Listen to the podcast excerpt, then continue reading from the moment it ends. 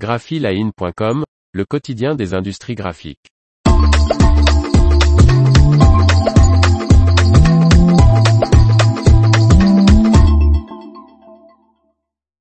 Une croissance exceptionnelle pour l'édition en 2021. Par Faustine Loison. Avec une hausse du chiffre d'affaires de 12,4%, l'année 2021 est une année hors norme pour l'édition française selon le SNE. L'édition affiche une croissance exceptionnelle, selon les chiffres du syndicat national de l'édition, SNE. En 2021, les éditeurs français ont réalisé un chiffre d'affaires en hausse de 12,4% par rapport à 2020 et 9,7% par rapport à 2019. L'année 2021 s'impose comme une année, hors norme, pour l'édition française, estime le SNE. Le nombre d'exemplaires vendus augmente de 15,3%, passant de 421,6 millions en 2020 à 486,1 millions en 2021. Par rapport à 2019, cela représente une hausse de 11,7%, 435 millions en 2019.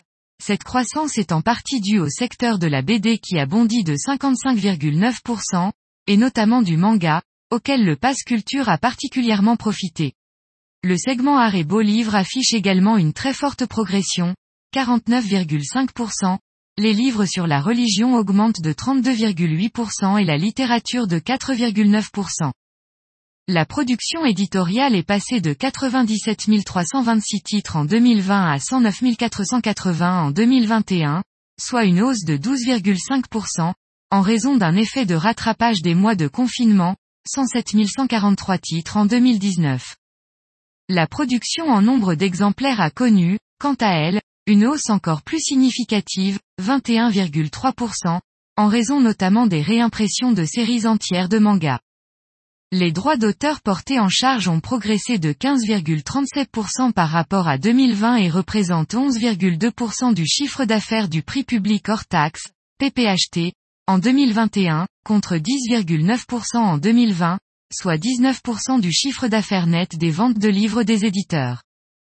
Les livres de poche ont également connu une très belle année avec une hausse du nombre d'exemplaires vendus de 12,8% par rapport à 2020, et plus 3,2% par rapport à 2019, atteignant les 121,4 millions de livres.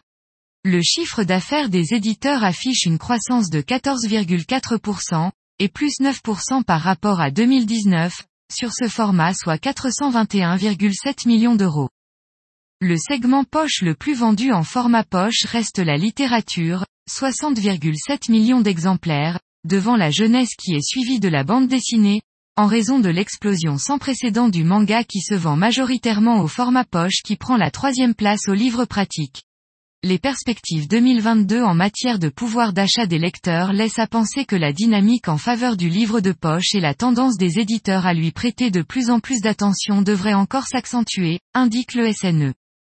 L'édition numérique poursuit sa progression avec une croissance modérée à 3,6%, une croissance qui concerne toutes catégories éditoriales.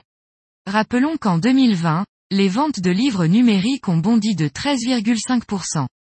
Le chiffre d'affaires des ventes de livres numériques en 2021 représente 9,3% du chiffre d'affaires total des ventes de livres des éditeurs, 273,2 millions d'euros. En 2021, l'activité des maisons d'édition françaises à l'international a été extrêmement dynamique, en hausse de 17% par rapport à 2020. Les droits de traduction de 16 878 titres ont été cédés en 2021, contre 14 021 en 2020. Hors coédition, plus d'un titre sur deux, 59%, est cédé en bande dessinée ou en jeunesse. Le chinois est en tête des langues de traduction, plus de 2300 contrats conclus, suivis par l'italien, l'allemand, l'espagnol et le polonais.